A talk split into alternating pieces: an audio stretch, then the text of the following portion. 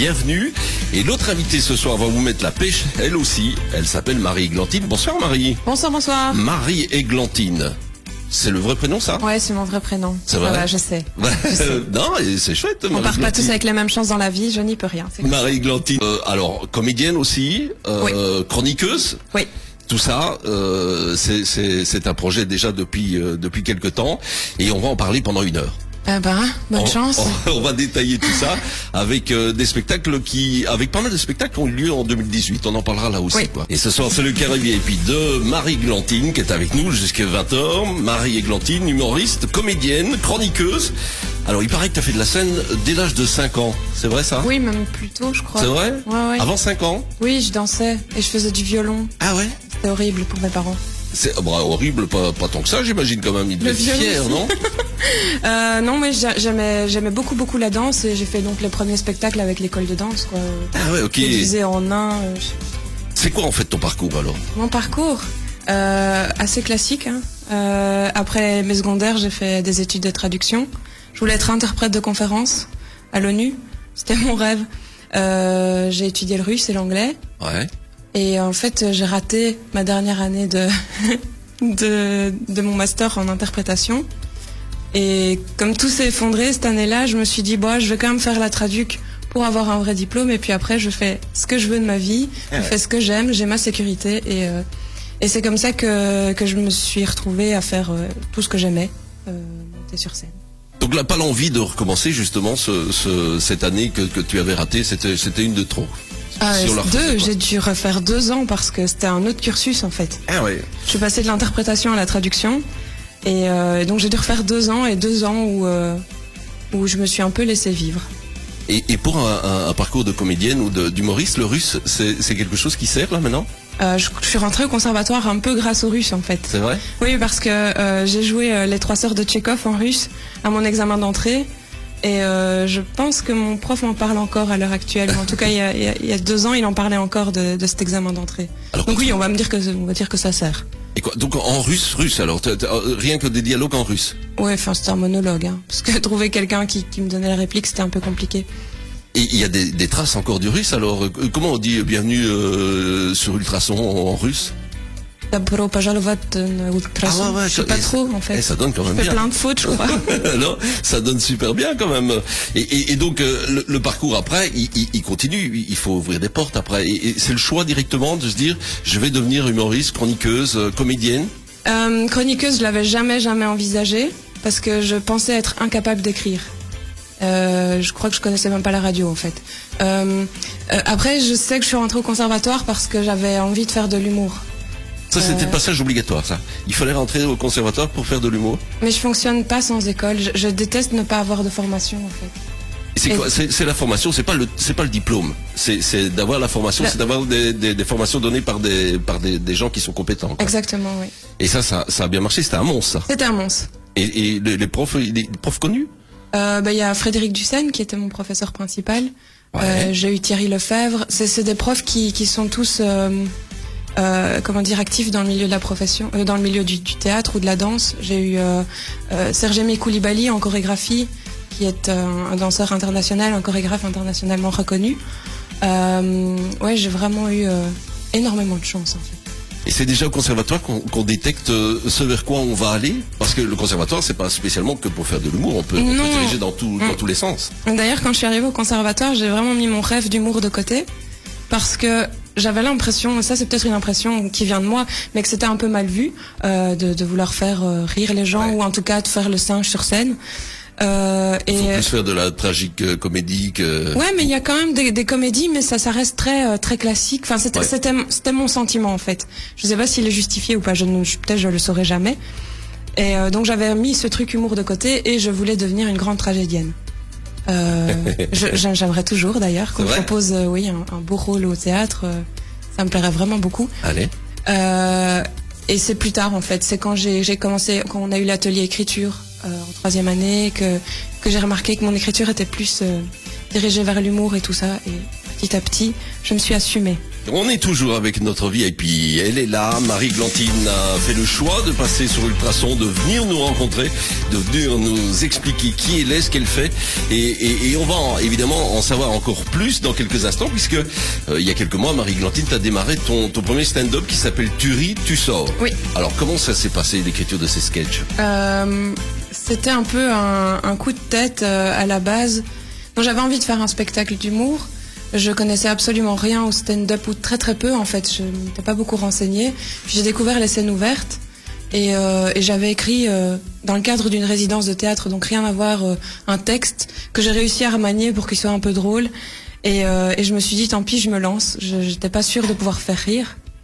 Et j'ai trouvé une amie qui m'a aidé à prendre confiance et qui m'a aidé un peu à la mise en scène. Et, et, puis voilà, je me suis lancée. Puis euh, le mois suivant, j'ai réécrit un deuxième. Et, et, puis, et puis tout a commencé à s'enchaîner très très très très vite. Et quand ça a marché la première fois, le lendemain, je me suis dit, je me fixe une date, je prends un risque. Dans cinq mois, j'ai écrit mon spectacle. Et cinq mois plus tard, j'étais obligée d'avoir écrit euh, une heure de spectacle. Génial, quand même. Une belle, une belle situation. Alors, ça va vite quand même pour travailler, parce que on a eu déjà pas mal de, de, de, comédiens ou d'humoristes, euh, avec parfois des, des, manières différentes de travailler. Euh, L'inspiration vient partout. Euh, c'est pareil chez toi, j'imagine. Comment tu fais pour retenir euh, tout ça?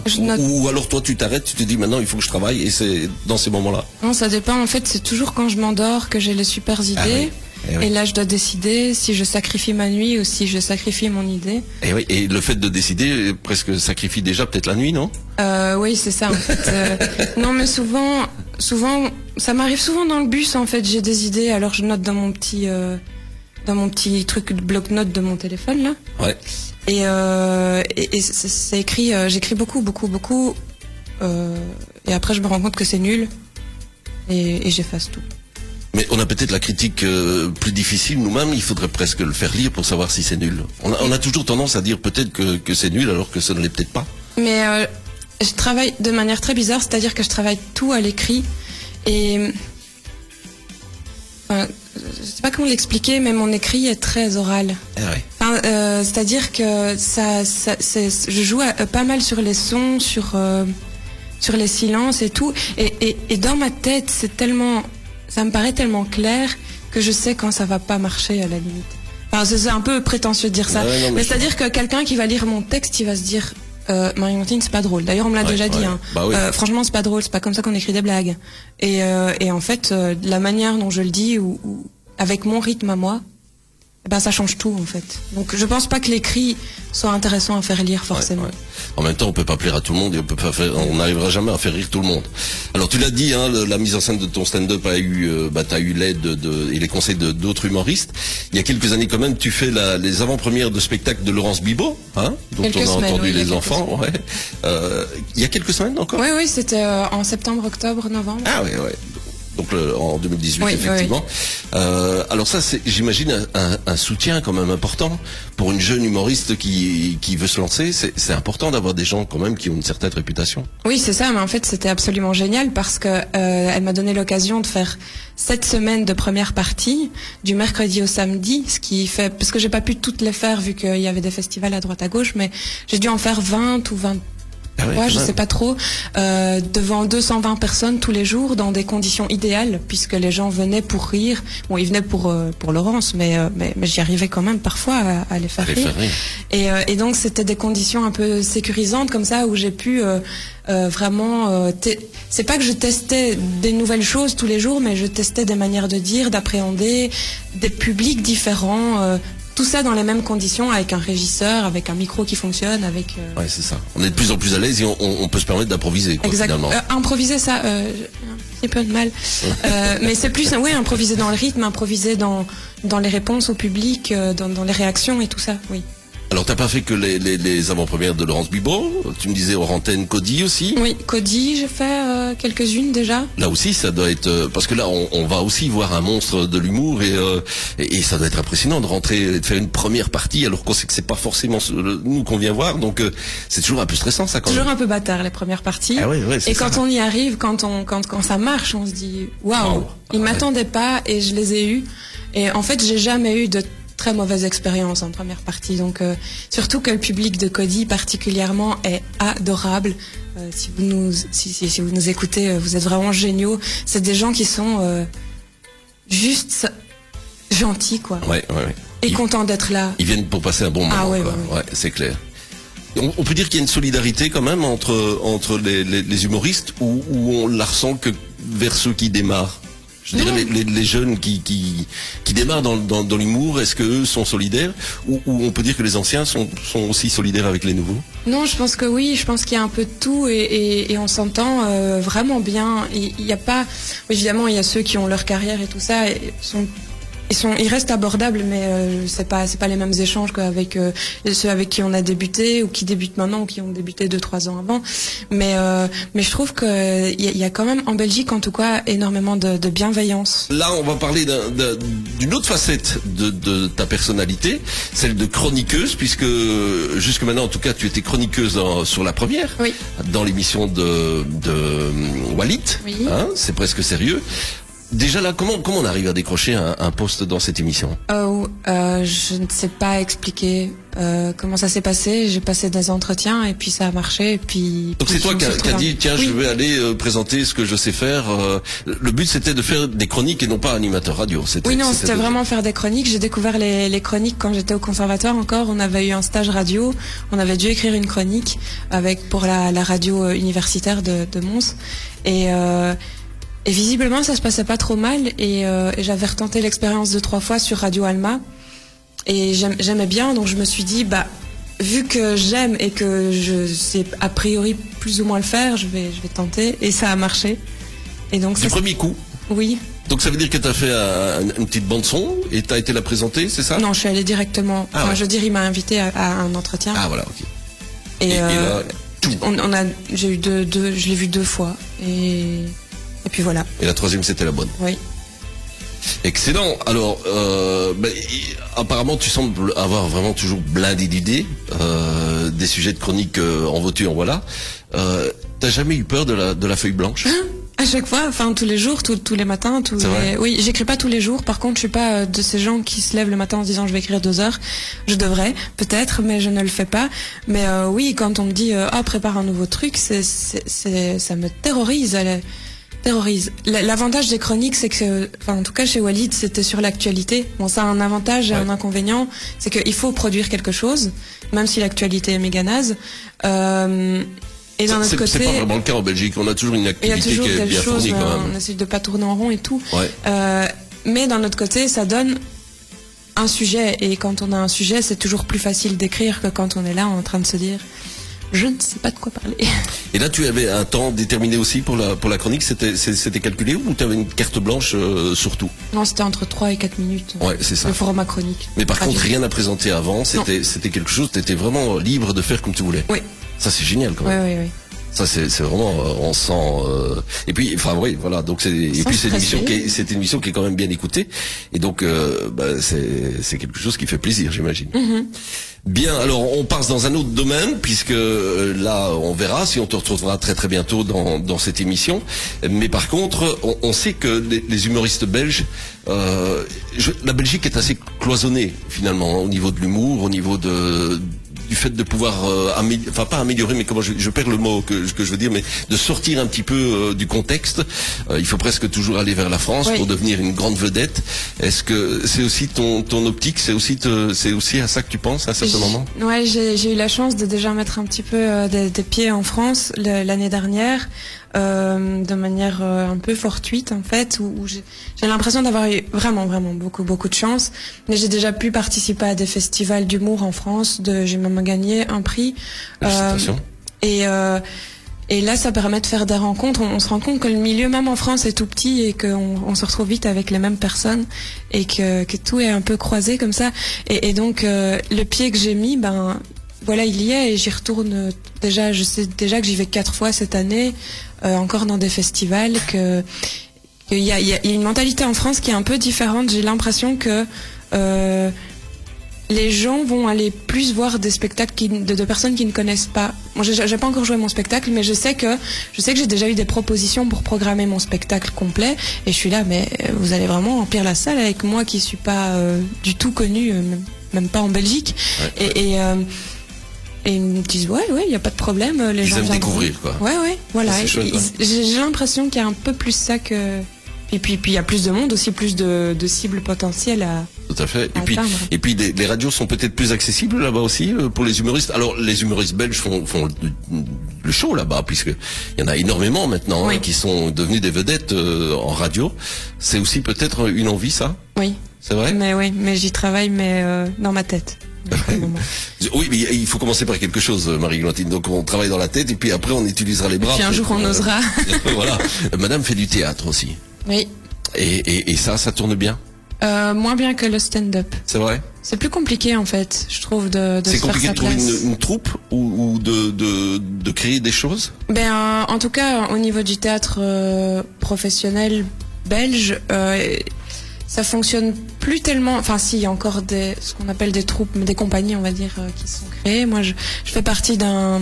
d'une- On est, en, on est en création là pour une pièce de théâtre qu'on jouera en, en mars 2020 avec. euh, on est, on est quatre dedans. Eh ouais. Et euh, donc euh, tout ça, euh, ça demande beaucoup de préparation, des, des, des résidences de travail, Euh, mais c'est surtout au niveau des subventions que ça, ça suit beaucoup moins bien. Donc euh, euh, tout de suite, en- allez, engager une équipe de quatre personnes euh, n'est pas financièrement euh, faisable sans, sans, les, sans les aides de, de l'État. Ouais. Dans un premier temps, alors que le stand-up, comme je suis toute seule et que qu'il y a plein de petits trucs qui s'ouvrent euh, un peu partout, euh, c'est plus facile de monter sur scène. En fait, il y, a- il y a plus de possibilités en fait de le faire Ouais, ouais, ouais, ouais. que de devoir avoir une infrastructure plus plus grosse. Ouais, tout à fait. Et ça veut dire que quand, euh, que quand, euh, parce que ça c'est quelque chose que tu organises, alors euh, la, la troupe complète euh, avec la, la pièce que vous allez choisir, euh, c'est à vous aussi aller chercher les, non seulement les dates, mais les endroits où vous allez jouer? Oui, en fait, c'est une création, donc on crée euh, toute la pièce. De- on, on prend pas, on, on prend pas de Molière et on répète. Non, on, on crée, on crée vraiment avec euh, nos écritures, nos univers, euh, le, le message qu'on a envie de de faire passer. Et euh, enfin, c'est pas moi qui porte le projet, donc ça c'est un peu confortable Ouais, aussi, c'est ouais. de pouvoir se laisser un peu guider par euh, par le porteur de projet et metteur en scène. Euh, mais oui, c'est c'est de nouveau des démarches à faire, c'est des endroits à trouver, c'est des financements, euh, des Et la pièce c'est une écriture personnelle, c'est c'est quelque chose de nouveau. Oui, c'est pas quelque oui, chose oui, qu'on reprend. Non, non, non, Ça, ça, c'est- ça va être bah, quelque chose qu'on coécrit en fait. Eh oui. Donc ça et c'est ça c'est c'est depuis un petit temps alors que vous travaillez là-dessus parce que ça se fait pas comme ça. On hein. un travail depuis euh, l'année dernière. Ah. Ça fait déjà un an qu'on est euh, Ah oui quand même ouais. ouais. dessus. Bien donc ça on aura l'occasion. On, on, on se connaît déjà le nom de la pièce ou pas? Euh, ça s'appelle Parcelle, Parcelle. oui. Et euh, ça se jouera au Riche Clair en mars 2020. Riche Clair c'est où ça? C'est à Bruxelles, le, Ah ouais. le théâtre des Riche Clair. Vous jouerez que sur Bruxelles ou vous allez en province? Euh, on ne sait pas encore, euh, voilà. Ça dépendra en fait. cas, oui, on commence ça. par Bruxelles. Alors, euh, Marie Glantine, on sait que ton humour égratigne un peu, un peu tout le monde. À commencer par toi. Euh, c'est pas trop dur de te regarder, te confesser comme ça chaque fois devant ton miroir? Ah, mais euh, il y a beaucoup de choses qui sont vraies dans ce que je raconte, mais il y a quand même pas mal d'exagération. Pas tout à fait. Moi, Bon, après, on sait que quand on est comédien, on n'est pas tout à fait soi, oui. mais il y a toujours une part quand même de Une grosse part, personnalité. oui, oui, oui. Ah, une grosse part quand même. Hein. Alors, euh, euh, pour euh, peut-on être un peu indiscret et savoir ce que tu lui dis chaque matin à ton miroir? Oh, ça va. Il y a pire. Elle est notre VIP pour quelques minutes encore. On va faire un, un petit débrief avec euh, avec elle. Où, où est-ce qu'on peut te retrouver? Alors, on n'a pas parlé tout de suite de la de la page chaîne YouTube. Et là, on peut retrouver plein de capsules. On aura le temps peut-être d'écouter une euh, en fin de en fin d'émission. Euh, ça, ça tourne encore, ça. Ouais, bah ça tourne. Disons qu'elles sont toujours en ligne, mais moi je n'en fais plus pour le moment. Enfin, plus depuis longtemps. D'accord. Et quoi, c'est une envie de plus le faire Oui. ou, euh, Ouais, c'est ça, c'est passer à autre chose. Oui. Donc, on risque de retrouver autre chose sur cette chaîne ou pas ou Il y a des chances que, ouais, il y a des chances que je la réalimente euh, bientôt, un jour. Je ne sais pas. J'ai essayé de faire aussi des vlogs sur le monde du stand-up en Belgique. Ça prenait énormément d'énergie en même temps que de jouer, donc c'était un peu compliqué. D'accord. Euh, mais mais j'aime bien faire des vidéos, en fait. Enfin, j'aime bien le montage vidéo, donc Ouais, ouais, ouais. donc je cherche des idées. Bien, donc euh, sur YouTube, le, le- le nom de la chaîne c'est Marie-Églantine. Marie-Glantine. On peut te retrouver aussi, il y a un site, Marie-Glantine, que pas mal fait. Voilà, Marie-Églantine. Tapez la Marie-Églantine. page, c'est Marie-Églantine. La page Facebook, Euh, c'est ma- tout est Marie-Glantine. Instagram, c'est Marie-Églantine. Mais c'est Euh, excellent. Tinder, c'est Marie-Églantine. Finalement, pourquoi faire compliqué quand on peut faire simple, quoi Voilà, exactement. Donc, euh, oui, et puis, il n'y a pas, pas d'autres euh, humoristes ou personnalités qui s'appellent Marie-Glantine. Je ne crois pas, non. Non. Donc voilà, comme ça, au moins, euh, les choses euh, sont beaucoup plus simples. On on a presque tout dit. Mhm. Euh, si ce n'est que bah, 2019 sera une année fulgurante pour Marie-Glantine. Ah, je l'espère. Ah ouais, ça va être quelque chose qui va cartonner. On va, on va entendre parler de Marie-Glantine partout, J'espère, hein. jusque dans les JT à 19h pour un spectacle Ouais, ouais, qui voilà. fait venir les. On va faire, faire 6000 personnes à Forêt Nationale. Moi, Eh oui. c'est mon objectif. Hein. Eh oui, je pense que c'est d'ailleurs le, maximum de place qu'on peut mettre. Donc, euh, Florence peut- Foresti, c'est moi. Ok, Eh les oui, gars bah, tout à fait, tout à fait. Donc si vous entendez un jour parler d'un spectacle de Marie Glantine, n'hésitez pas à aller la rejoindre. Ce qu'on va faire, c'est qu'on va écouter en intégralité ou en tout cas une partie de de ton d'une des capsules que tu mets sur YouTube qui s'appelle Réponse au con. Oui. Je trouvais qu'elle était assez marrante celle-là. Euh, Il y a quand même pas mal de définitions euh, latines. C'était, c'était surtout par rapport aux, aux réactions qu'on a parfois sur les, les réseaux sociaux ou sur, euh, sur les, les vidéos YouTube qui sont totalement à côté de la plaque. Et comme sur les réseaux sociaux, tout le monde a l'impression qu'il peut donner son avis comme ça sur tout. Euh, j'avais envie de leur faire euh, ouais, une petite réponse. Comment, comment leur, euh, expliquer en fait comment leur répondre? Ce que je n'arrive absolument pas à faire en fait. Très bien. On a tout dit Marie Glantine? Oui, à part que vous pouvez me retrouver quand même le 2 mars à Charleroi, Ah. à la Ruche Théâtre. Je serai en, en plateau avec euh, Florence Mendes et, et Fanny Ruet. On va faire euh, une spéciale fille, 30 minutes chacune. Je pense que c'est une belle occasion de venir découvrir euh, nos cool, univers. Ça, ça sera cool. Merci beaucoup, en tout cas d'avoir accepté Merci notre invitation et, et certainement à très bientôt. Oh, j'espère, oui, oui. Allez, on retrouve Marie Glantine pour sa capsule.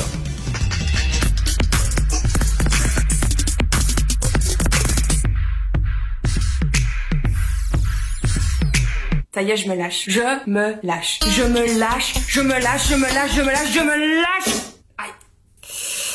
On veut toujours utiliser des pincettes, mais parfois il faut appeler un chat un chat. Ou euh, un con un con. Et face à un con, on a souvent envie de répliquer. Que faire Pour vous, en exclusivité aujourd'hui, voici quelques pistes. Non, non pas des pistes de ski. Pas des, des pistes en lit.